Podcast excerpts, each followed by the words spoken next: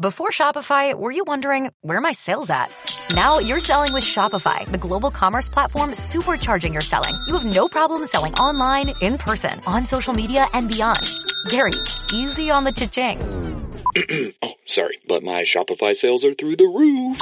Start selling with Shopify today and discover how millions of businesses around the world use Shopify to ignite their selling. Sign up for a $1 per month trial period at shopify.com slash listen. Shopify.com slash listen. Todo lo relacionado con motor lo escucháis aquí, en Cadena Motor. Visítanos en www.cadenamotor.com.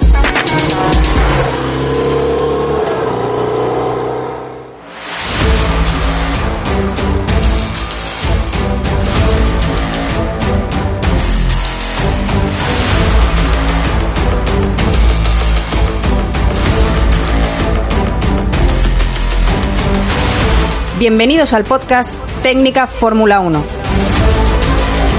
Episodio número 409. Mucho lío en la pretemporada de F1.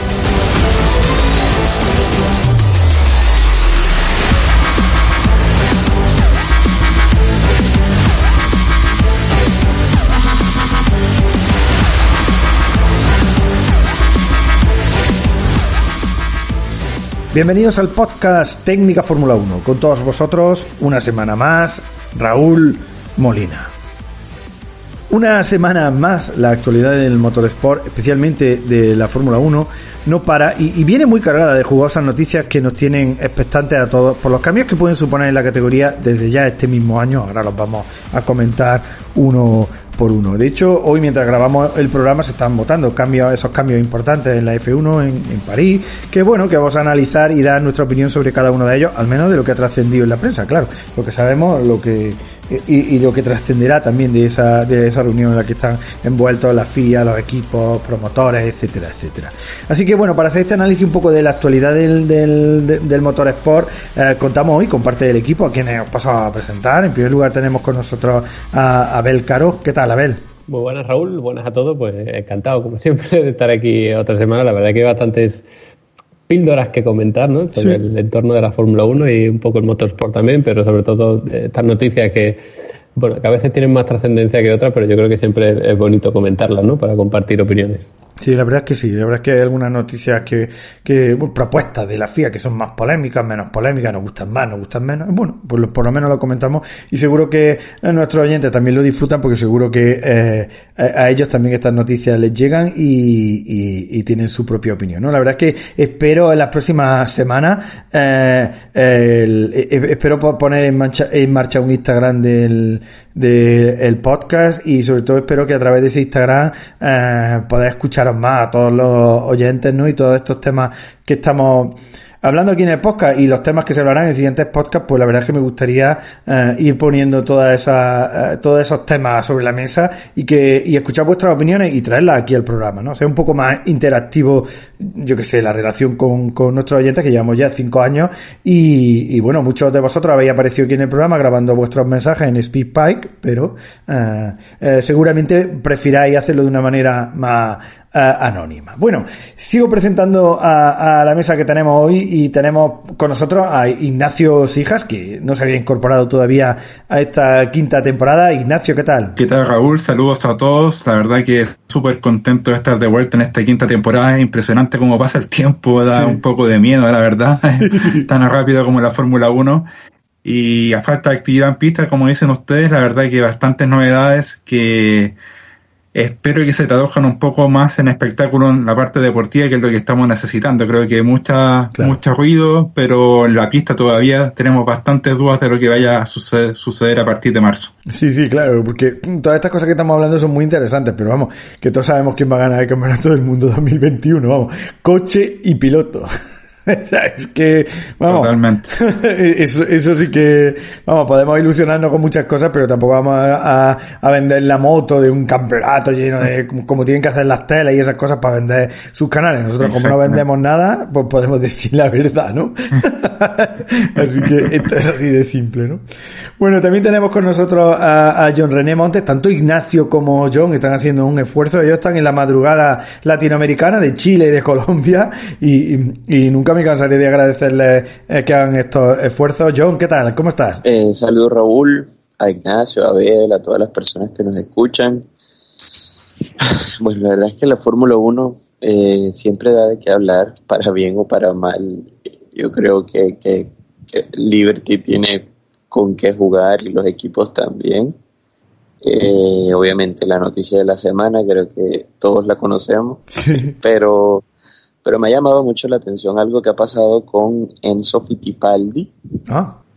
eh, que es uno de los, de los nietos del doble campeón del mundo eh, de Emo, tomó la decisión, salió de la Ferrari Driver Academy y se vino a correr a la Indy Pro 2000, que es una de las categorías antesalas de IndyCar. Y en el mensaje donde él publica ese cambio dice como lo hago, pero con todas las ganas de que es un paso más hacia mi sueño de correr tanto en IndyCar como en Fórmula 1. Y me pareció muy curioso porque, eh, porque la Ferrari Rever Academy ya lo había anunciado que no iba a seguir en el programa unos días antes. Eh, y había sido como un poco, un tanto sospechoso a ver de qué, de qué estaba pasando con Enzo. Y, bueno, al final Enzo toma la decisión un poco de salirse de esa línea normal de ascenso que, que más o menos tiene planteada la FIA, entre comillas, y decide venir acá sabiendo que quizás puede tener de forma mucho más rápida protagonismo o llegar a la élite en IndyCar para luego volver a dar el salto a Europa. Claro. Entonces me llama, me llamó mucho la atención eso, porque no sé si realmente eh, eh, qué está pasando en Europa o si definitivamente hay algo detrás que no nos están diciendo en todo lo que está pasando en estos programas de formación de los de los tanto de los equipos como de los sí como, como el camino que ha planteado la FIA entre comillas para pasar de las categorías regionales a la, a la élite lo que, pasa, lo que pasa, John, es que eh, Fittipaldi tiene en la, en la Ferrari Driver Academy eh, tiene mucha competencia. Tiene un tío como Sbarman por ahí que eh, bueno, que estaba hasta presionando el asiento de Schumacher en Haas y todas esas cosas, porque a Schwarman lo hemos visto hacer cosas flipantes en, en la F2, ¿no? Entonces, eh, bueno, eh, a, lo mejor está viendo que el futuro lo, tiene mucho más despejado en Indy que en Fórmula En Indy es más fácil llegar, no hace falta tanto presupuesto, hay muchos equipos, hay muchos coches en la parrilla de Indy y en la Fórmula 1, uf, encontrar un hueco es realmente complicado, ¿no? Entonces, no sé. Sí, Sí, sí, no, es más, yo creo que, también de pronto no... Eh, sí, o sea, a lo, que me refiero como tal es de que independientemente de esa competencia interna que obviamente pues, debe sentir de que no solo él, debe haber muchos pilotos que de pronto están estancados, pero sí me, me llama la atención y me parece muy curioso eh, que haya tomado la decisión de volver a Estados Unidos para volver después a Europa. Entonces, como que no sé si solamente es ese tema de la competencia o de la lentitud de los programas. Claro. Pues que pasan cosas más allá, porque la verdad es que desde, desde Ferrari fue muy, como muy silenciosa esa salida, ¿ya? Claro. Y Enzo también lo hizo como muy parca. Ah. Entonces, no sé, me, me llamó la atención realmente todo lo que es esa noticia en general. Hombre, porque también eh, el papel que le hemos visto hacer a Fittipaldi en, en otras categorías, ¿no? Mm, o sea, las categorías antes a la de la Fórmula 1 tampoco ha sido una... Eh, exactamente. E, e, es que yo, vamos, yo he seguido pues eh, lo que ha estado haciendo en la F3, ¿no? Y y claro, pues en la F3, pues yo no le he visto hacer ninguna carrera que fuera la bomba. No sé tú qué opinas, qué opinas también de, eh, qué opinas de esto, Ignacio, que tú también sigues la F3 y la F2. Claro, estoy totalmente de acuerdo y creo que esto, más allá del caso puntual de, Enzo, eh, pone en la palestra lo complicado que es lograr un cupo en las categorías grandes, como bien dicen ustedes, sobre todo en Fórmula 1, que tenemos apenas 20 eh, butacas eh, Oh, para, eh, se me fue la palabra, pero acceder, tenemos 20 opciones de acceder a una butaca de Fórmula 1, en realidad son mucho menos, porque los equipos grandes están todos asegurados con pilotos de, mucho prestigio y de tradición, pero al margen de eso, autos, eh, pilotos tester también es muy complicado. En estos momentos la importancia de un tester se ha reducido muchísimo con la, imposibilidad de probar en la temporada, que era antes una cosa increíble, que los equipos tenían hasta dos o tres testers, porque era una cantidad limitada de kilómetros en, todo el año. Pero creo que dentro de la dificultad hay cosas buenas, porque creo que ahora más que nunca se ha demostrado que en automovilismo se puede hacer una buena carrera, ya sea en gran turismo, en endurance, en otras categorías. Antes los, los chicos de adolescentes tenían su horizonte 100% en monoplaza y ahora está todo mucho más diversificado y creo que está demostrado que no hay que vender un poco la idea que todo tiene que ser en, máquinas monopostos que realmente es demasiado elitista y son muy muy pocos, es un, porcentaje infimísimo el que puede acceder a eso, así que es bueno dentro de esto que tengamos tanto abanico de, opciones y que yo creo que Enzo tiene muchas más chances en Estados Unidos, su, su abuelo fue campeón en Indy, doble ganador de las 500 millas, por lo tanto creo que es una, una mucho mejor chance estar en Estados Unidos que en Europa, que la verdad que al margen que se está abriendo algunas chances de que aparezca un equipo 11 más adelante, que vamos a hablar de eso seguramente en los próximos minutos, sigue siendo muy, muy pequeña esa chance de acceder a la, a la máxima. Mm. Yo creo que por ahí van los tiros y, también nos dice, bueno, también nos dice una cosa importante, ¿no? Hay, hay vida más allá de la Fórmula 1, ¿no? Eh, es así. Y la verdad es que hoy en día, eh, claro, el sueño de cualquier piloto es correr en Fórmula 1, pero, pero bueno, aparte de eso, hay otras competiciones eh, increíbles, espectaculares, donde además se puede, oye, se puede brillar y se puede brillar muchísimo, ¿no? Entonces, bueno, Vamos a, ver cómo van las cosas, ¿no? El hermano de Enzo, Pietro, es reserva de, del equipo Haas, ¿no? Bueno, ahí lo tenemos también eh, en el simulador. Eh, en el, por lo menos en el simulador, sí, en el simulador y calentando el banquillo, ¿no? Porque eh, ya hemos visto que con el COVID en cualquier momento hay una baja y tienes que subir al piloto reserva, aunque no sé yo si subirían a, bueno, ya lo subieron, ¿no? En la, temporada pasada, si mal no recuerdo, ¿no? Con, en sustitución de, de Grosjean, ¿no? Sí, corrió dos, dos, dos carreras. Exactamente. Y pero igual ya el equipo Haas dijo así, por ahí vi unas declaraciones de Gunther Steiner que si tienen que llamar a un piloto, pues pensarán en Magnussen o Grosjean. Entonces, como que bueno, pensarán en Magnussen o Grosjean si no tienen una prueba en, en, la Indy, ¿no? O sea, en la Indy o en el WEC, donde sea. Bueno, cosa, la verdad es que ese, equipo es muy rocambolesco, ¿no? No sé. Bueno, eh, es así. Bueno, dejemos eh, el, asunto Fittipaldi, muy interesante que lo ponía sobre la mesa ahí John. Eh, vamos a pasar a una de las noticias que yo adelantaba eh, la semana pasada y entre otras cosas porque para eso vivo en Portugal que es que por fin Portimao pues va a sustituir a Vietnam y entrará en mayo en en la Fórmula 1, lo cual a lo mejor eh, desde España o desde otros puntos del planeta puede parecer muy, muy raro, pero aquí la pandemia se está controlando y sobre todo se va a seguir controlando a lo bestia, ¿no? Porque aquí vamos a estar confinados hasta, hasta principios de abril, ¿no? Y llevamos ya desde principios, eh, desde enero, prácticamente de mitad de enero, eh, hay mucho confinamiento y el confinamiento va a ser absolutamente bestial y, está siendo bestial con el trabajo, con las escuelas cerradas, los institutos, la universidad, todo. Y bueno, y parece ser que eso se va a mantener hasta, eh, hasta después de Semana Santa y, y, además es que el gobierno quiere desconfinar con unos números que, que son realmente bajos, o sea, son unos números bajísimos, ¿no? Quieren, quieren conseguir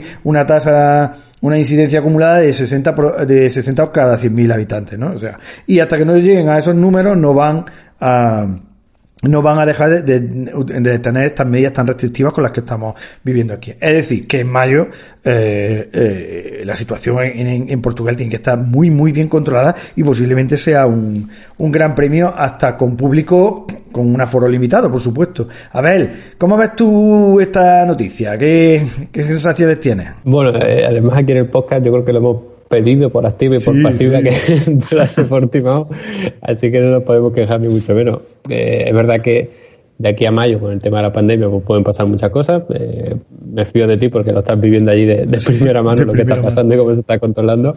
Así que nada, luego ya si las condiciones con las que se dé ese gran premio, ¿no? En, que todavía quedan muchos meses, si se puede ir, si puede entrar eh, prensa, si puede entrar público, si habrá que dejar algunos huecos o si no puede ir nadie ya habrá que verlo. También dependerá, por supuesto, para la gente que estamos más o menos cerca, que nos gustaría ir, pues a ver si también podemos. Bueno, desde el punto de vista deportivo y extradeportivo también, si se puede ir. Entonces, bueno, desde el punto de vista de ir al circuito, pues aún está por ver y tal, porque, bueno, claro. al final siempre está esa incertidumbre, ¿no? Podemos elucubrar un poco sobre si creemos que va a estar bien o mal, pero eh, es complicado saber la ciencia cierta. Entonces, desde ese punto habrá que verlo, pero en cualquier caso la carrera en sí, pues yo creo que será un, espectáculo como el que tuvimos el año pasado, porque es que el, circuito invita a ello, ¿no? Rodar allí los coches es un lujo, y además que se den peleas en pista, que haya tanta, tanto adelantamiento, defensa, no sé, el ambiente al final yo creo que estuvo genial y ojalá tengamos una carrera parecida este año. Sí, ojalá. La verdad es que desde el punto de vista deportivo, independientemente de lo que se pueda hacer en cuanto a público y también en cuanto a la entrada de prensa, habrá que ver qué hace Liberty con las acreditaciones. Y hace como el año pasado y solo solo permite eh, que estén los que estén las teles y que estén los periodistas eh, con pase de prensa permanente, es decir, la gente que va a todas las carreras, porque formaría parte de esa burbuja de la Fórmula 1, de la, de la cual además pues no pudieron salir durante todo el, el campeonato, ¿no? Entonces, bueno, es posible que mm, dependiendo de cómo vaya la pandemia, dependiendo de cómo vayan las cosas, pues se abra más la mano y se permita la entrada a más gente a nivel periodístico y por supuesto a nivel a nivel de público. Mm, pero bueno, eh, habrá que verlo, ¿no? a mí eh, quizá lo más importante es que desde el punto de vista deportivo es una gran pista, es una pista con la que nos divertimos el año pasado muchísimo y, y claro, pues eh, esto, estamos de enhorabuena en el campeonato, ¿no? Por tener algo así. Ignacio, ¿cómo ves tú el tema de Portimao? ¿Te gusta que, que ya por fin haya entrado definitivamente? Bueno, se va a aprobar hoy, pero vamos, que está aprobado ya. 100%, sin duda fue uno de los highlights de 2020, sobre todo esa vuelta inicial que creo que debe haber sido la más emocionante de la última temporada. Ojalá que el clima fuera tan inhóspito como el año pasado en la carrera, que sin duda favoreció el espectáculo. Y, creo que Portugal es la primera vez desde el año 85 cuando Ayrton Senna ganó su primer gran premio que tiene una fecha tan adelantada en el, en el calendario, que en esa ocasión fue la segunda, ahora será la tercera. Un calendario bien especial. Imola y Portimao, segunda y tercera fecha, creo que dos escenarios que dieron, dejaron una imagen fantástica en 2020, me parece sin duda un, un punto a favor y ojalá que Portugal pudiese mantener ese cupo por mucho tiempo. Creo que es una pista de las mejores del mundo. Está claro que la Fórmula 1 se domina por no por un tema tanto de espectáculo, sino por negocio, por dinero, pero creo que una pista muy superior a varias horas que tenemos en el campeonato. Sí, sí, a, nivel de deportivo, a nivel de lo que se ve en la pista, el año pasado, pues lo que estamos diciendo, demostró que molaba mucho, un sitio muy guapo. Jomi, ¿tú cómo, cómo ves el tema este de deportivo? ¿Te alegras tanto como nosotros?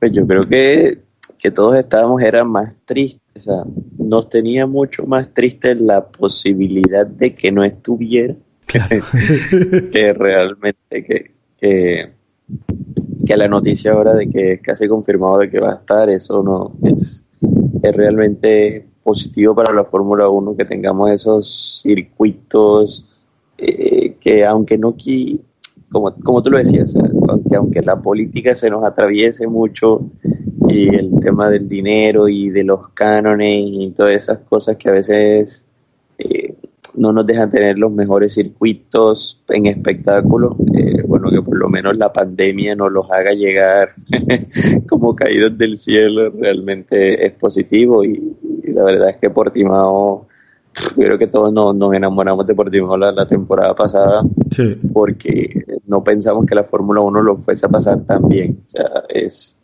es que la, la forma como está diseñada la última curva, entran a la recta todos pegados, la primera y segunda curva, o sea, toda esa, todo ese sector es realmente espectacular y favorece mucho a, los adelantamientos y, y, eso es lo que queremos. Entonces, no, bienvenido, bienvenido por Timao y, ojalá, bueno, no quiero, no quiero más pandemias, pero que ojalá sigan haciendo situaciones excepcionales que no los dejen en el calendario. Sí, sí, totalmente. ¿eh? La verdad es que, eh, bueno, a, ver si, a ver si los portugueses tienen pasta para mantener la prueba, porque, bueno, es una, eh, si tienen pasta para mantener la prueba, la prueba y encima Liberty ve el espectáculo que se da en ella, pues puede tener, y además ve que, que lo pueden organizar, porque oye, organizaron un gran premio así bastante rápido, eh. Cuidado, que tampoco, tampoco fue que lo tuvieran preparado, que tuvieran firmado el contrato un año antes, eh. O sea que, bueno, todas estas cosas seguro que Liberty las tiene en cuenta y, bueno, y, de momento vamos a disfrutar este año. Ya el que viene veremos, porque quién sabe lo que puede pasar después de lo que llevamos visto. cualquiera sabe lo que puede pasar, ¿no? Bueno, os pregunto, más cosas de los cambios que están encima de la mesa, que de hecho es que se están votando este mismo jueves, vamos, cuando estamos grabando aquí el podcast, seguramente eh, eh, esté ya iniciada la reunión y se estén votando todas estas cosas. Vamos a ver. En principio, se ha desechado la idea de una parrilla invertida, ¿vale? Pero eh, lo que está sobre la mesa es la celebración de una serie de, eh, bueno, de, una carrera corta los sábados. En principio, lo que está sobre la mesa es lo siguiente: una clasificación el viernes que determinaría la parrilla de una carrera corta que se celebraría el sábado en vez de la clasificación habitual y esa carrera corta, el resultado, determinaría la parrilla de la carrera ya larga del domingo, vamos. Teníamos una carrera corta, una, carrera, una carrera larga, ya parece esto un poco la F2. A mí lo adelanto, mm, no estoy ni a favor ni en contra, ¿no? En el sentido de que, bueno, pues a lo mejor... Mm, está bonito, ¿no? A lo mejor eh, quitando que los ganadores de la carrera corta y la carrera larga ya sabemos que son los dos Mercedes, ¿no? Pero aparte de eso, a lo mejor, eh, bueno, a, lo mejor ocurren cosas, está interesante, a lo mejor es más emocionante que la clasificación, donde la pole ya sabemos quién se la lleva, uno de, los Mercedes, eh, salvo Hecatombe o, o no lo sé, podría estar interesante. De hecho, lo que se habla es que se va a hacer la prueba en tres grandes premios, lo que en Canadá, Italia y Brasil. Y dependiendo de cómo salga, entonces se verá si se si esa idea permanece de cara a 2022, con lo cual nos quitaría la clasificación eh, de, los sábados. Ignacio, ¿tú cómo ves eh, este tema? No sé, ¿qué, ¿qué, qué, te parece esta idea que está sobre la mesa? Bueno, creo que en estos tiempos que estamos viviendo es necesario hacer eh, o intentar cambios pero los veo un poco peligrosos porque me parece que esa carrera corta de sábado, claro, puede dar más espectáculo, pero eh, pienso que puede incluso agigantar la noción de que Mercedes tiene una diferencia sustancial con el resto, porque pueden partir atrás y en cuatro o cinco vueltas estar adelante y, queda mucho más expuesto a las diferencias gigantescas que tienen con todo el resto de la grilla, entonces hmm. eh, pues puede agigantarse la noción que estamos en una categoría con dos o tres divisiones en la misma, en la misma grilla. Y también el hecho que la, el resultado de la carrera sabatina del orden de la grilla del domingo también puede ser peligroso, porque quién va a querer eh, arriesgar tanto si tiene la estante el peligro de cometer algún error, a ver si implicaba en algún accidente que lo va a mandar al fondo de la grilla el día domingo en la carrera larga que da más puntaje. Eh, bueno, son puntos a ver, es algo nuevo eh, siempre me ha gustado la esencia histórica de la Fórmula 1, pero está demostrado ya después de siete temporadas prácticamente calcadas en la época de turbo híbrida que hay que buscar distintas opciones y me parece bien que se hagan tres ensayos, aunque bueno, está por versele el resultado, pero creo que es, bueno intentarlo al menos. Sí, perfecto. Abel, ¿y cómo ves tú este tema? ¿Qué te parece? Hombre, a mí me llama la atención porque si no me equivoco, hará bueno, no sé cuántas semanas, pero relativamente poco, que se aprobó lo de la, el acortar un poco los entrenamientos libres. Entonces es como que eh, a lo mejor está como, como proponiendo demasiadas medidas en poco tiempo. Entonces ahí no sé, quiero decir, a lo mejor, oye, has propuesto esto de acortar los entrenamientos libres, pues a ver qué pasa, porque realmente es verdad que esto es solo un experimento que lo haces entre circuitos pero bueno, es como que, eh, la, sensación que me transmite a lo que voy es que es como que han propuesto una medida y no confían mucho en ella, ¿sabes? Como que me da un poco esa sensación. Mm, yo normalmente, pues eh, creo que es buena idea probar, es decir, pues mira, prueba este grande premio y a ver qué pasa, como se probó el año pasado lo de quitar el entrenamiento libre. Lo que pasa es que, claro, tres grandes premios un cambio tan drástico en el sentido de que, bueno, pues eso puede costar a lo mejor una posición en el campeonato final a alguien, algún piloto, algún equipo. Entonces, eh, realmente, bueno, pues no, no, diría que es injusto porque todos van a jugar con las mismas condiciones al fin y al cabo, pero es verdad que eh, puede ser un experimento que sea un desastre en un hipotético caso y que al final eso le cueste el campeonato a alguien es un formato que, bueno, es verdad que añade un poco de, chicha ¿no? a un gran premio, que al final las clasificaciones, pues es verdad que hemos tenido el año pasado algunas sí que fueron bastante buenas, pero como la tónica general es lo que tú dices, que más o menos sabías quién se le iba a llevar y luego pues que a lo mejor en carrera tampoco tenía mucha relevancia, ¿no? Porque bueno, que al final lo bonito de la clasificación, bueno, sí, a ver quién pasa a, Q, a Q2, quién pasa a Q3, pero al final la gracia es quién se lleva la pole y si al final casi siempre se la, se la van a llevar los mismos y luego ni siquiera significa nada como tal, porque a lo mejor en otra época pues el que se lleva la pole, pues sabes que iba a tener una, eh, una oportunidad de oro de ganar la carrera, tal, pero este año lo que hemos visto es que en el hipotético caso de que él se la llevase Verstappen, excepto en una carrera, tampoco importaba mucho. Pues si se la llevaba Botas, tampoco importaba mucho, porque al final sabe que por estrategia, por ritmo, por, eh, por agresividad, pues al final se le iba a escapar. O, bueno, entonces, eh, no sé, tengo también un poco dividido eso. claro. También, por otra parte, también me gustaría ver si es una carrera corta, que realmente pueden ir al máximo, ¿sabes? Que no se tenga que gestionar tanto la carrera, que no tengan que ir con, eh, con, pies de plomo de, bueno, ahora no, ahora no consumo combustible, ahora tengo que recargar mucho la batería, ahora no te puedo desgastar los neumáticos. Si el hecho de hacer una carrera corta significa que podemos ver a los pilotos y a los coches ir a tope realmente durante las vueltas que sean, pues eso sí, pero si va a ser eh, una gestión corta, pues en ese caso no, no, lo apoyaría. No mola, no mola para nada, ¿no? Bueno, se supone que si hay una carrera corta irán a, tope, ¿no? Y... Sí, pero claro, es que una carrera corta en Fórmula 1 puede ser 20 vueltas y a lo mejor el blando no te, no te da. Ah, por supuesto. Entonces, claro, es que habría que verlo, ¿no? Cómo se desarrolla luego. Mm. Interesante. John, ¿cómo ves tú este tema de las carreras cortas? Pues no sé si lo que voy a decir exprese mi opinión o, de general o no, pero definitivamente me parece una mierda. Toma. Realmente, o sea, no, no, no, es que la sola idea de pensar que vamos a tener una carrera sprint el sábado, o sea, no, no lo consigo. Entonces, aparte vas a hacer una clasificación para la carrera que es la clasificación de la carrera. O sea, no, no, o sea, definitivamente no. Eh, además creo que y lo voy a decir particularmente por mí. Y yo sé que muchas personas quizás van a estar coincidiendo conmigo. O sea, si a duras penas a mí la semana laboral se me termina el sábado y recién puedo ver Fórmula 1 el domingo. Ahora imagínate saber que el sábado va a haber una carrera sprint y estoy laborando y es como que, ok, o sea, no tengo ni puta idea qué pasó el sábado.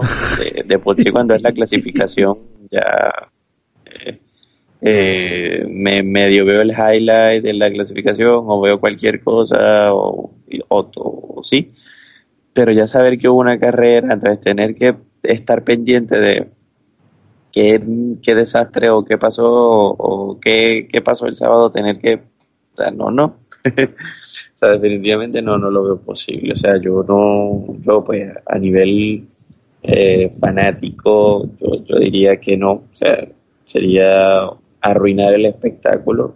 Eh, yo creo que la clasificación se puede hacer incluso más interesante. La misma clasificación tiene muchísimas alternativas para hacerla interesante. Entonces no, no, creería realmente inventarse esto de las carreras de sprint. O sea, no sé. Bueno, veremos. No, yo, yo, eh, yo no sé, yo no sé qué pensar, porque hasta que no lo vea sobre la pista, mm, como os decía antes, mm, no sé ni está bien, si está mal, si me voy a divertir más que con la clasificación. Hombre, la medida idónea sería eh, eh, de alguna manera acabar con el dominio técnico de Mercedes y punto. Y ya está. Esa sería la medida idónea y entonces nos gustaría las clasificaciones cuando dos o tres equipos estén eh, compitiendo por la pole de verdad. Bueno, pero mientras tengamos lo que tenemos ahora mismo, pues bueno, yo, os digo, ¿eh? a lo mejor lo que vemos es que dos veces en el fin de semana gana una carrera Mercedes. Con lo cual, madre del amor hermoso, ¿no? Madre mía. Es lo que decía eh, sí, sí. Sí, yo creo que yo creo que hasta el BOP es más viable que. Pues sí. Sinceramente. Sí, para que los que no lo sepáis, el BOP es el Balance of Performance, es decir, eh, el lastre que le ponen a los coches en el web para eh, intentar equiparar prestaciones, que bueno, nunca lo consiguen, ¿no? Porque contra Toyota el año pasado, por mucho Balance of Performance que le pusieron, nadie tenía el dinero ni el coche de Toyota, entonces no tenían rivales, ¿no? Mm. Pero bueno, eh, pero podría ser, ¿no? Podría ser. Bueno, otro tema que está sobre la mesa me parecía, la semana pasada hablábamos de la congelación de los motores y decíamos que era una, una congelación que se había quedado congelada, ¿no? Pero hoy vuelve, eh, de hecho es uno de los temas principales, ¿no? Que están hoy sobre la mesa, porque claro, Eh, la cuestión está en que eh, se quieren congelar los motores, entre otras cosas, para que Red Bull a partir del año que viene, ya sin onda, y ellos construyendo los motores, pues claro, construyan los motores tal y cual están ahora mismo. No tengan que desarrollarlos, porque para eso, pues, como no son motoristas, no tienen, eh, no tienen capacidad. Ignacio, no sé cómo ves tú esta cuestión, si crees que esto va a salir adelante y, sobre todo si crees que es bueno o malo para ahora mismo, para la situación que, eh, en la que está ahora mismo la Fórmula 1 con los motores, ¿no? La verdad es que veo difícil que salga adelante la propuesta. No creo que Mercedes ya se ha mostrado bastante en contra de la medida, no, no creo que dé su brazo a torcer. Eh, esto es un poco la respuesta a, esta a esta tecnología turbohíbrida que ha, ha ampliado tanto la diferencia entre un motorista y otro, la verdad es que es tan complicado. Eh, la única opción que se dé para emparejar todo esto es justamente congelando los motores, pero va un poco, va totalmente en contra de lo que es, lo que es la esencia de la Fórmula 1, que ha sido un constante progreso tecnológico a fondo.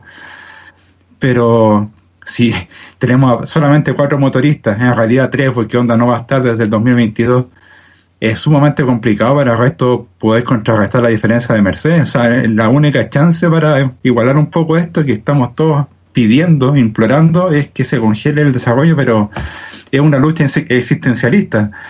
Apelamos por el congelamiento, pero adiós con la esencia de la Fórmula 1 que es desarrollar. Entonces, la verdad que, al menos como periodista y fanático, la verdad es que creo que es una situación bien complicada, pero lamentablemente que se debía venir ya desde 2014, que desde la temporada 1 del podcast hemos hablado con las distintas personas que hemos acá estado en, la transmisión de que ya se transformó en una categoría de motores y lamentablemente las diferencias son gigantescas. Por más que Mercedes quizá no tiene tan la misma diferencia del 2014 que era una cosa bestial, sigue siendo una ventaja amplísima y que no veo por dónde se pueda eh, revertir.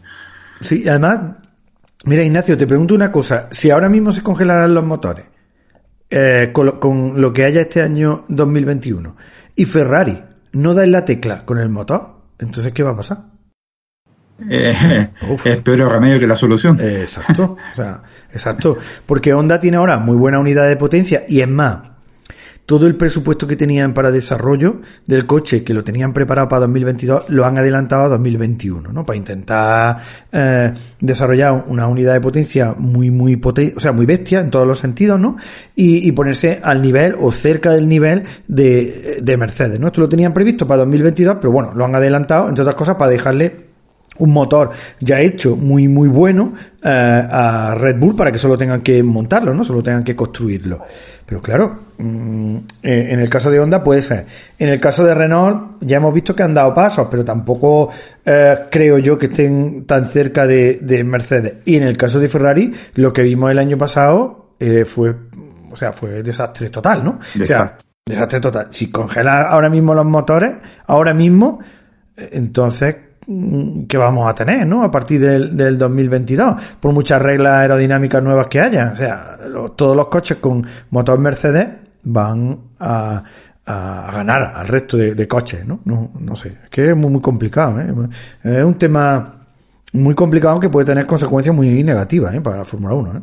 Eh, no sé. Totalmente, creo que tanto que apostamos a la tecnología y que estamos de acuerdo que estos son los mejores motores de la historia en términos de performance y de, de autonomía, pero la verdad es que el espectáculo se ha visto seriamente resentido y fue justamente detrás de una, de una era que fue la de los V8, que teníamos tres motoristas prácticamente a la par, como Renault, Ferrari y Mercedes, que tenían diferencias mínimas. Entonces, muy lindo, apostamos por, la, por un mejor medio ambiente, motores más, más silencioso, pero la verdad es que en términos de lo que nos gusta a nosotros, la parte deportiva, la verdad es que no hemos ganado nada. Sí, sí, claro, eso por supuesto. En la parte deportiva hemos perdido, claramente. Eso está, eh, desde 2014, vamos, está más claro que el agua, ¿no? A ver, no sé si te queda alguna cosa que añadir sobre el tema de la congelación de los motores, que bueno, ya contigo la comentamos eh, la semana pasada. Sí, no, un poco más. Al final la, la situación es bastante complicada, ¿no? Porque como estás diciendo, pues hay que poner la balanza ambas cosas y al final bueno, yo eh, solo espero que, en este sentido pues tengan en cuenta la opinión también de los equipos, que, les escuchen y tal, porque a veces creo que la Fórmula 1 ha pecado un poco de eso y al final ha provocado que, a lo mejor que a algunos equipos les sea más complicado continuar y equipos como Red Bull que a nivel personal es verdad que por ciertas cosas a lo mejor no simpatizo mucho con el equipo como tal. Pero visto desde un punto objetivo, eh, tener en la Fórmula 1 un equipo como Red Bull actualmente no solo es que sea bueno, sino que es necesario, ¿no? Entonces, bueno, para poner eso también en, la balanza. Ah, muy buen punto ese, muy buen punto. O sea, quedarse sin Red Bull es que no es una alternativa. Ah, pero claro, Si te, a, lo mejor para quedarte con Red Bull te quedas con un motor Ferrari mierdoso, con lo cual... Claro, que al final es complicado. Sí. Wow, es complicado, ¿no? Esto lo van a votar los equipos, o sea, no, no lo va a imponer la FIA, esto es una votación eh, donde todos tienen que estar de acuerdo y cada uno con sus intereses, ¿no? Entonces, bueno, eh, no le auguro mucho futuro a que se congelen los motores, pero quién sabe, ¿no? Porque las cosas de la FIA, en el último momento los equipos piensan de una manera extraña y ¡bom! Y te meten ahí la congelación cuando ni te la esperaba, ¿no? Es así. Ocurrió un montón de veces. Yo no sé si tiene alguna cosa más que añadir sobre el tema de la congelación de los motores. Pues yo creo que lo, ustedes lo, han explicado muy bien. Eh, va a ser un debate lindo porque va a ser entre, entre decidir qué pasa con cuatro autos de la parrilla, que ya cuatro autos de la parrilla son el 20% de la misma. Ahí ya va. Eh, o, o, o, o, ¿qué puede pasar con los Ferraris, que son seis autos de la parrilla? Exacto. Entonces, es. Esto igual yo, yo siempre he dicho y, y, yo me mantengo firme en que definitivamente la culpa de todo esto la tienen los mismos equipos. Siempre su, su egoísmo desde el primer momento con todos los temas es lo que tiene que, que la Fórmula 1 esté como esté hoy en día y por más de que se quejen por todos lados, ellos tienen la solución en las manos y nunca la quieren usar, así que yo no sé por qué con lo de los motores sería la excepción, la verdad es que yo creo que tienen alternativas, pero, pero no, el egoísmo a veces no les deja, porque realmente ellos tuvieron la solución desde 2014 y nunca la han querido usar. Claro. Bueno, lo cierto es que eh, eh, ahí está ese tema y veremos. Yo ya os digo, es el tema principal de la reunión de FIA, Liberty y equipos que se celebrará en el día de hoy. Así que bueno, veremos a ver cómo, cómo sale esto y por supuesto la semana que viene lo comentaremos a ver si es que hay algo distinto a lo que estamos ya comentando, ¿no? Otro tema que, eh, que, se va a aprobar en principio es la eliminación de una serie de, componentes, ¿no? Que, componentes del coche que estaban en el reglamento, que había que hacerlo con una especificación específica de la FIA. Esto había que hacerlo exactamente así y no se podía salir de eso. ¿Para qué? Para ahorrar costes, ¿no? Era, era la idea. Eh, ¿Y por qué lo quitan entonces, no? Si, si aquí todo el mundo quiere ahorrar costes. Bueno, pues en, principio, una razón alucinante es que la FIA quiere lavarse las manos. Es decir, bueno, no queremos aceptar la responsabilidad eh, de que las piezas tal y como las hemos diseñado no funcionen, se rompan y hasta que provoquen problemas de seguridad. Y entonces directamente van a quitar esos componentes específicos de manera que los equipos los van a poder desarrollar libremente y los van a tener que desarrollar además ellos solos sin poder eh, comprarlos. A ver, ¿cómo ves tú eh, este tema un poco sorprendente? Sí, la verdad que, al final todos los temas de la FIA están empezando a ser sorprendentes, ¿no? Como que no sabemos muy bien por dónde están yendo.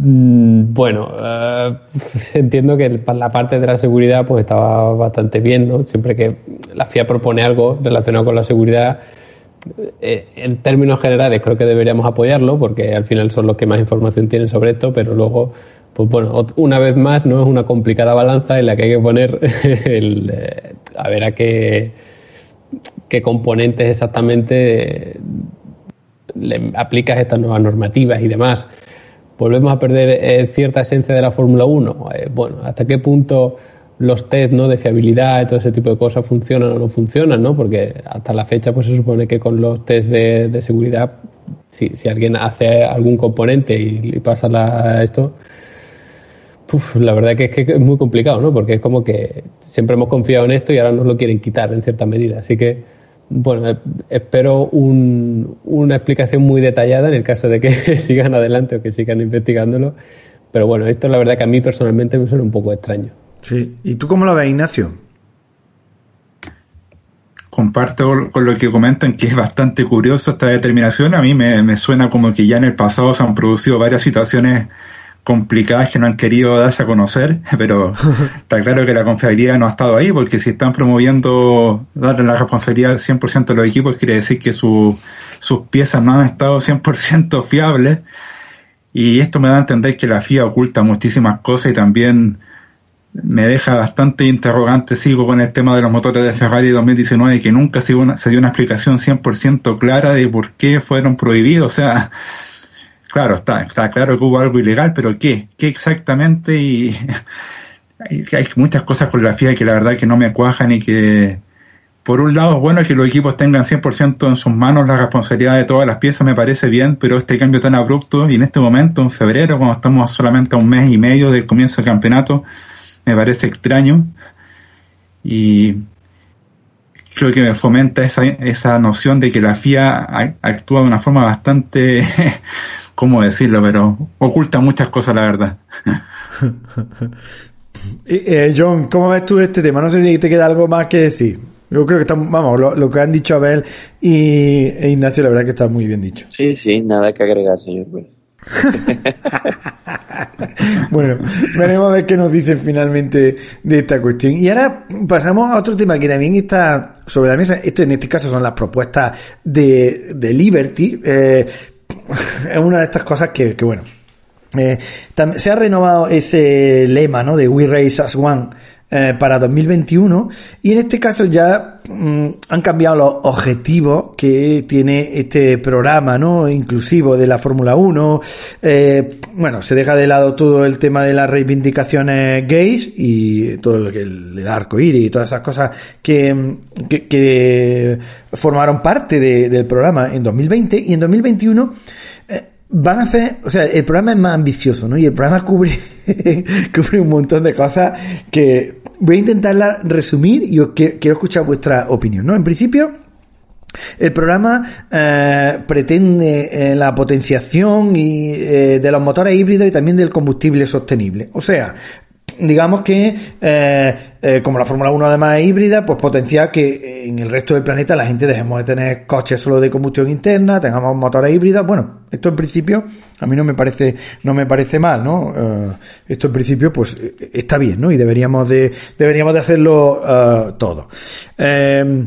todos los que tengan dinero para cambiar de coche. Yo a mí si me lo pagan me cambio a un coche híbrido sin problemas. Si no me lo pagan, pues seguiré con mi Honda incombustible y punto. ¿Qué queréis que os diga? es así de simple, ¿no? Bueno, también tiene una parte de inclusividad el, programa este de We Race as, One, eh, en la que, bueno, por lo pronto van a hacer una especie así como... Eh, eh, dar una serie de becas para estudiantes de ingeniería, pero no para los mejores estudiantes de ingeniería, sino para los que vengan, o sea, digamos para los estudiantes más desfavorecidos, para los estudiantes que vengan de sitios así que lo tienen más difícil, ¿no? Pero esto, por lo pronto, em, puede parecer un poco raro. Una beca, o sea, que va a colocar no al mejor ingeniero, sino al ingeniero más diverso. Cuidado, dejo ahí la pregunta, ¿eh?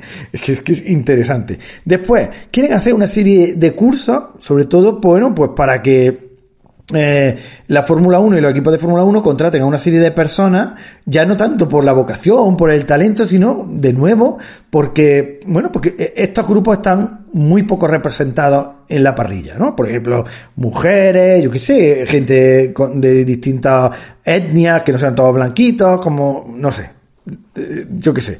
Y después, eh, bueno, también quieren hacer eh, que los promotores de cada uno de los eh, eh, grandes premios, pues mm, digamos que intenten hacer perdurar todos estos valores en, en, en, cada una de las sociedades donde tiene lugar el Gran Premio, en cada país, en definitiva, ¿no?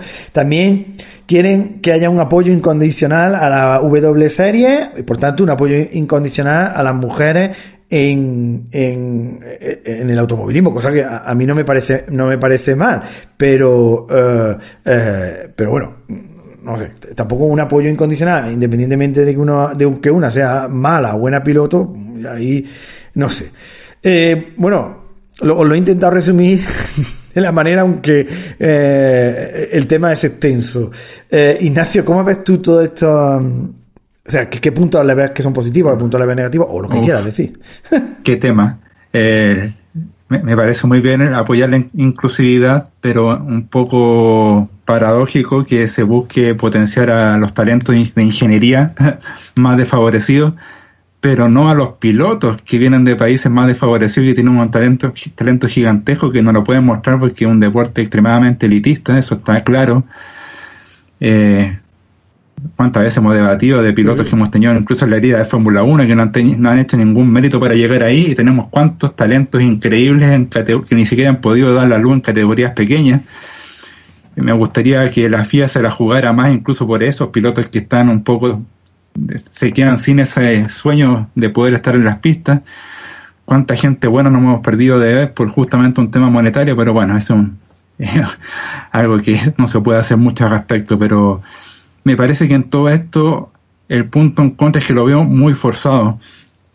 Desde el año pasado, eh, me parece bien fomentar muchas causas, pero creo que todo ha sido demasiado, eh, nos ha dado una forma natural, muy impulsado por la figura de Louis Hamilton, sin duda. Sí, claro. Me gustaría que las cosas se dieran por un canon más natural, paso a paso, y esto de ir todo de golpe, eh, no, no va un poco con la filosofía de la Fórmula 1. Quizás, quizás sea un tiempo de ir en esos cambios, todo más radical, pero no me parece que es la forma. Creo que hay que ir más por un camino más pausado, sin prisa pero sin pausa, y en este momento creo que está todo demasiado a golpes y como mostrar una imagen. En la Fórmula 1 quiere mostrar una imagen, pero sin pensar mucho las cosas y los, y los efectos.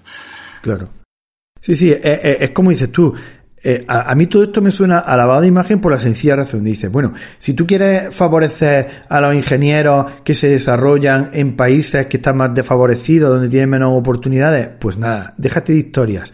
Pon pasta, ya sea la FIA, ya sea los equipos, y en esos países crea escuelas de ingeniería financiadas por la Fórmula 1 para que esa gente, para que los mejores de esa gente, los que tienen el talento, lleguen a la Fórmula 1, no cualquiera, ¿no? A ver, a, lo mejor de mi discurso de antes, todo el mundo piensa, eh, eh, a lo mejor mm, eh, piensa que, soy una persona que no quiere esa inclusividad. No, no, no es que ni mucho menos, ¿no? O sea, a mí me da igual el color de la piel de, nadie, el color de sea hombre, sea mujer, realmente mm, es algo que es que, es que ni, ni, ni lo tengo en cuenta, ¿no? Ni me cabe, ni me cabe en la cabeza discriminar por ese tipo por ese tipo de cosas. Y está bien, y está bien que se, digamos que, que se eliminen a las barreras que cierta gente pone a ese tipo de personas. Pero bueno, por encima de todo tiene que estar la vocación, tiene que estar el mérito, ¿no? Mm, porque si no, entonces, ¿qué estamos construyendo? O sea, lo que estamos construyendo es solo de cara a la galería. Y es, a mí eso, a mí eso ya mm. me provoca un rechazo grande, ¿eh? o sea, rechazo grande. Totalmente. Mm,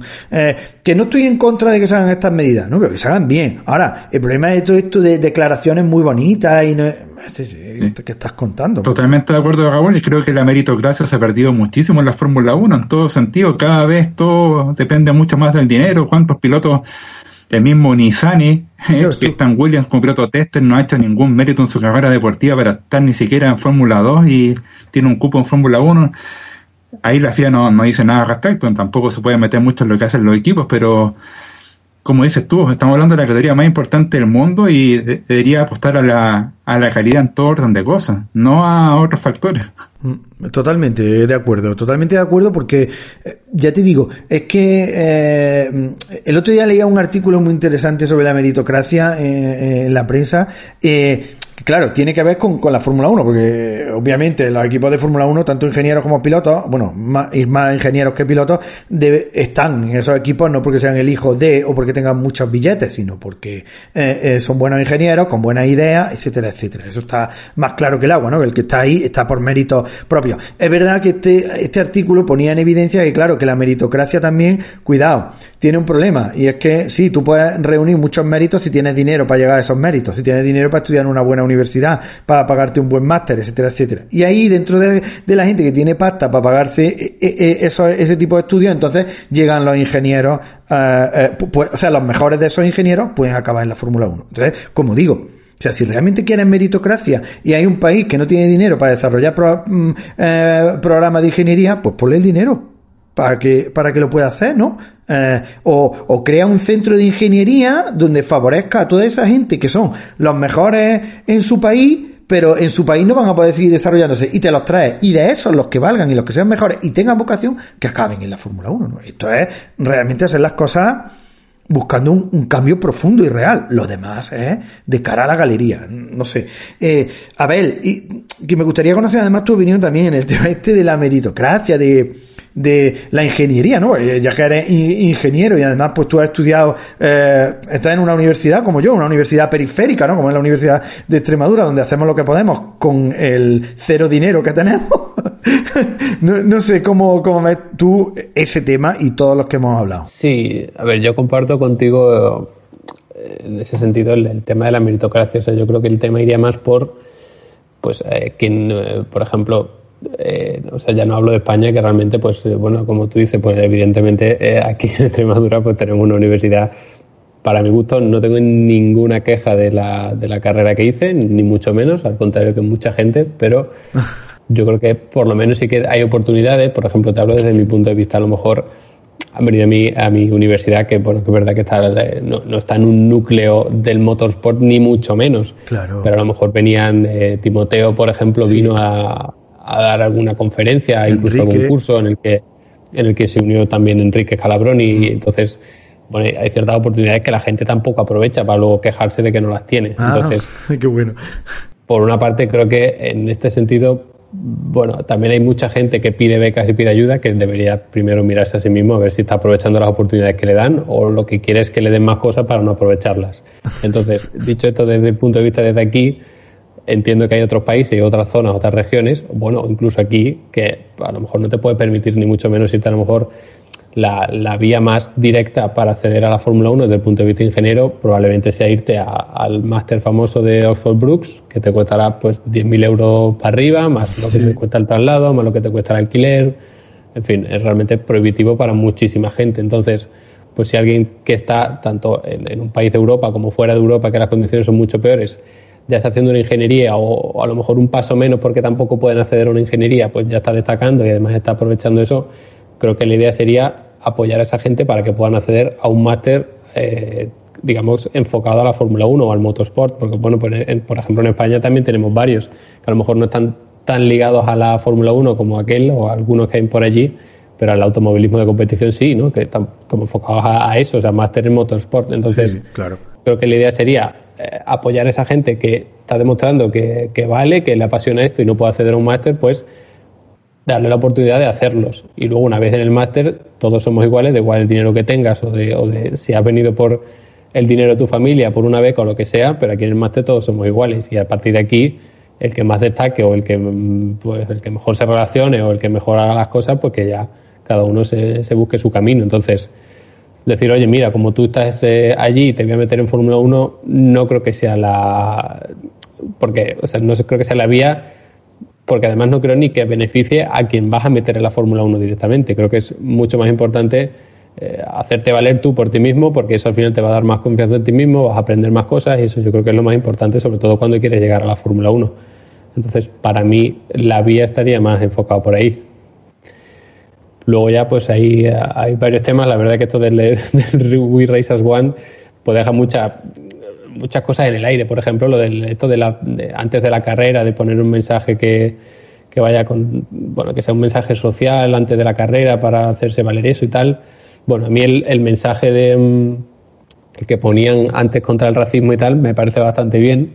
Claro. Pero bueno, si quieres dar el siguiente paso, ¿qué vas a hacer? Cuando sea el Gran Premio de China, ¿vas a poner un mensaje de vamos a luchar por los derechos humanos y demás? ¿Vas a ir a, al Gran Premio de Abu Dhabi y vas a decir que las mujeres son iguales que los hombres? Bueno, pues ese tipo de cosas creo que sí marcaría la diferencia. Poner un mensaje que a la tercera carrera la gente ya desconecta, pues bueno, ¿sabes? Creo que sería, lo bueno que tiene la Fórmula 1 es que va de país en país. Si tú eres capaz de luchar por las causas de cada país, al menos la más importante o la, más llamativa, ¿no? O sea, si vas a venir al Gran Premio de España y vas a decir, hay que luchar por los derechos humanos, pues te van a decir, bueno, vale. Pues yo creo que lo importante sería ir a las causas que más afecten a ese país, por ejemplo, ¿no? O si vienes a España pues transmite un mensaje a lo mejor para que la gente que está en España pues se preocupe por asuntos más importantes, entre comillas, en España, que se entienda bien, ¿no? Es decir, bueno, aquí, eh, como, vamos, yo creo que el, actualmente, pues es verdad que existe el racismo, que existe el, el, el machismo, existe claro, serie de problemas, pero ahora mismo yo creo que a un nivel, digamos, de, de, de digamos que la gente medianamente formada eso ya lo ve como algo de, bueno, pues si, si tienes esa mentalidad probablemente seas un normal. Pero sin embargo, en otros países no se ve así, ¿no? Entonces yo creo que Sí, sí, sí. que se podría hacer desde el punto de vista de la Fórmula 1 es eso, ¿no? Que, en cada país pues reivindiques un poco y hagas ver al mundo el problema que hay allí y que a la gente que hay allí pues a lo mejor abra los ojos o, intentar cambiarlo allí, ¿no? Que utilizar ese movimiento de la Fórmula 1 alrededor del mundo para ese tipo de cosas. Y bueno, pues eh, como te has dicho, hay un montón más de temas, ¿no? Como el de, de la Fórmula... La, la, W es doble serie, sí. La W serie, esto. Eso también es un... Yo qué sé, es que por una parte también de que visualizas o haces más visible las mujeres corriendo, pero por otra parte es como que, bueno, ¿por qué le das otra categoría y no me las incluyes en la que ya están, ¿sabes? Es como que estás intentando integrarlas, pero dándoles una categoría diferente. Yo considero que a lo mejor está bien, pero para utilizarla a lo mejor uno o dos años, porque además es una serie que es como paralela a Fórmula 3, Fórmula 4. Entonces ahí yo creo que pues ya podría haber mujeres compitiendo con, con quien sea. Entonces, a lo mejor la idea es, en vez de hacer eso, irte a categorías inferiores, tipo karting a lo mejor, o ese tipo de categorías, para que, pues a lo mejor si no pueden acceder o creen que eh, por, ser niña en vez de niño van a tener más dificultades o lo que sea, pues apoyarlas desde ahí, darles la confianza, pero que luego cuando ya estén eh, con la edad o con el nivel para estar Fórmula 4 o Fórmula 3, pues que puedan acceder como cualquiera, ¿no? Entonces, pues si necesitan algún tipo de, de ayuda más, pero yo creo que lo único que necesitan a lo mejor es esa motivación, ¿no? Para que no se para que no se desanimen o para que vean que realmente es posible, porque aunque no haya muchos ejemplos, sí que se puede llegar y todo eso. Entonces, bueno, creo que las iniciativas están bien, solo que a lo mejor matizaría cierta, ciertos puntos. Fantástico, fantástico. Y desde tu punto de vista, John, ¿cómo ves toda esta iniciativa y todo este programa en general, que además tiene todos esos puntos eh, que han desarrollado la FIA? Que definitivamente el papel lo aguanta todo, ¿no? el papel te puedes pintar el mundo ideal. Exacto. Pero, pero yo no puedo concebir que la Ford, pues, que el We Race as One, pues, esté obligando a los equipos a hablar de todo el tema sostenible de los motores, de donde se han gastado la pasta que ustedes quieren hmm. Para desarrollar un motor turbo híbrido y por otro lado también la misma FIA tenga el descaro de multar a los equipos que dejen la Fórmula E. O sea, es totalmente ilógico porque si se supone que la fórmula es el camino y los vas a multar porque se van, o sea, solo porque dejen de abandonarla como lo están haciendo todos, eh, la verdad es que es un poco tonto, o sea, es tonto pelear contra la realidad cuando puedes hacer muchas otras cosas para tratar de que esa realidad se adapte o se ajuste a lo que está pasando en el mundo ahora mismo y, y bueno en el tema de la W Series no quiero ni opinar directamente, es un programa un programa que ha tenido demasiados puntos oscuros desde que nació. Eh, el mismo método como seleccionan a las chicas que van a estar en la parrilla es demasiado extraño. Nunca nadie lo entendió, nunca nadie lo justificó. Eh, bueno, no quiero hablar de eso. Ya es suficiente con que habrá que verlas compartiendo con la Fórmula 1 este año varias veces como para... y... bueno. bueno. ya veremos. A, lo mejor hasta nos divertimos con, con, las carreras y están bien, no sé. Sí, sí. Y, y, y, está el tema de la diversidad, integridad, de darles oportunidades a los que menos tienen. Y yo no sé, ustedes me van a corregir o no, pero yo no, no he visto ni al presidente de la, de la Fórmula 1, al CEO, pues o sea, no lo vi a Chase Carey, no lo veo a Dominicale, tengo rato de no verlo allá en Todd, visitando países con realmente problemas sociales y metiéndose con los problemas sociales. Incluso, voy a dar un ejemplo un poco bizarro, pero ya, pero para entenderlo, por mucho que se critiquen los concursos de belleza, una de las misiones de los concursos de belleza es hacer obras sociales, o sea, y pero y la Miss Universo, la señorita, la, la, la Miss de cada país, tiene que ir a hacer obras sociales y ustedes las ven que está, que, que o sea, es, es algo que quizá uno no está de acuerdo porque se critica mucho ese tipo de concursos, pero de una u otra forma tratan de darle sentido. Y las marcas que se unen a esos concursos también tratan de que eso le dé sentido a, su inversión.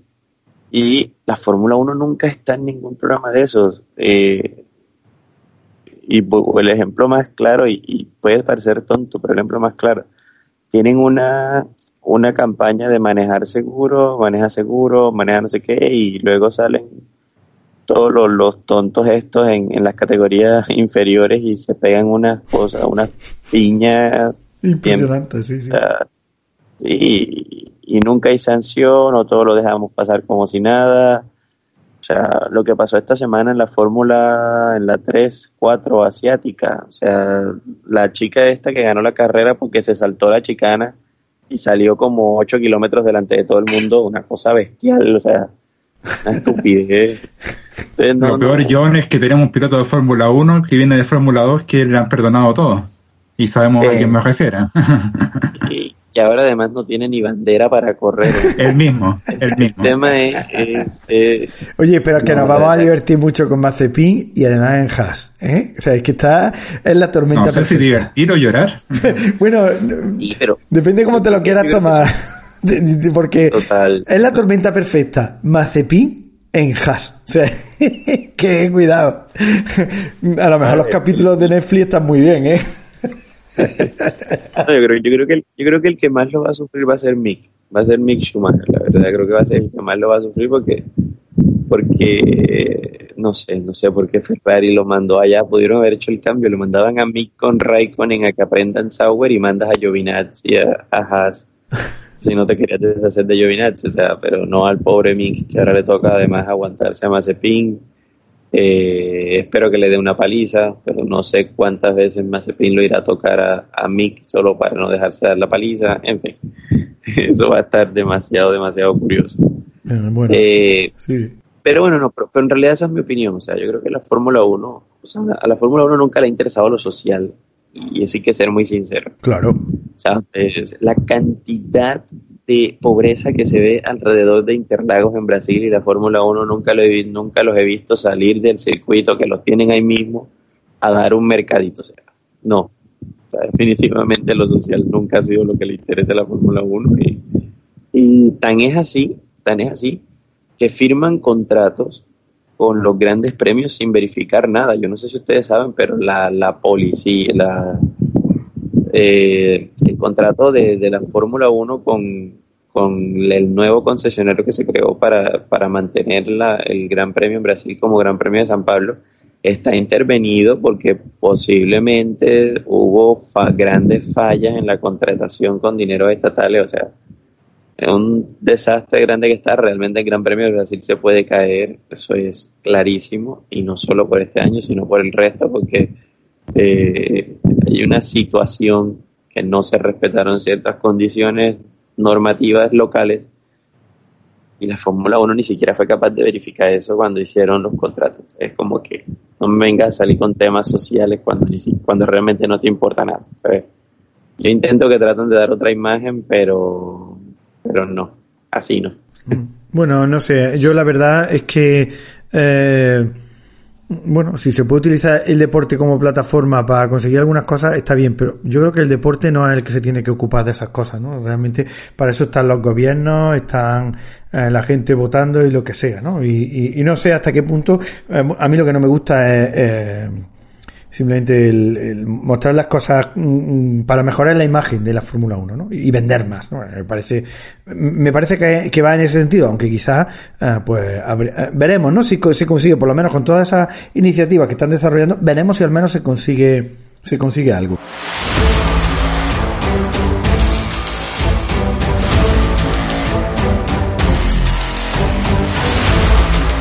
Con esto concluimos este primer podcast de esta semana que hemos dedicado por entero a la actualidad del motorsport, especialmente a la gran actualidad que nos está dejando la Fórmula 1 en esta pretemporada que se está desarrollando y que eh, la verdad nos está dejando perlas interesantes, quizá la, la, más importante de todas, pues esa renovación de Hamilton ya por fin y sabiendo que es solo por un año. Por supuesto nos quedan muchas más noticias en el tintero a las que hincarle el diente, así que habrá esta semana un segundo podcast, como es habitual. Y nada, esperamos que os guste este programa y os guste el programa siguiente y, y tendremos a los mismos invitados que hemos tenido también en este primer programa de la semana. Así que sin más, me despido de todos vosotros en nombre de todos los que hacemos este podcast y os enviamos un fuerte abrazo.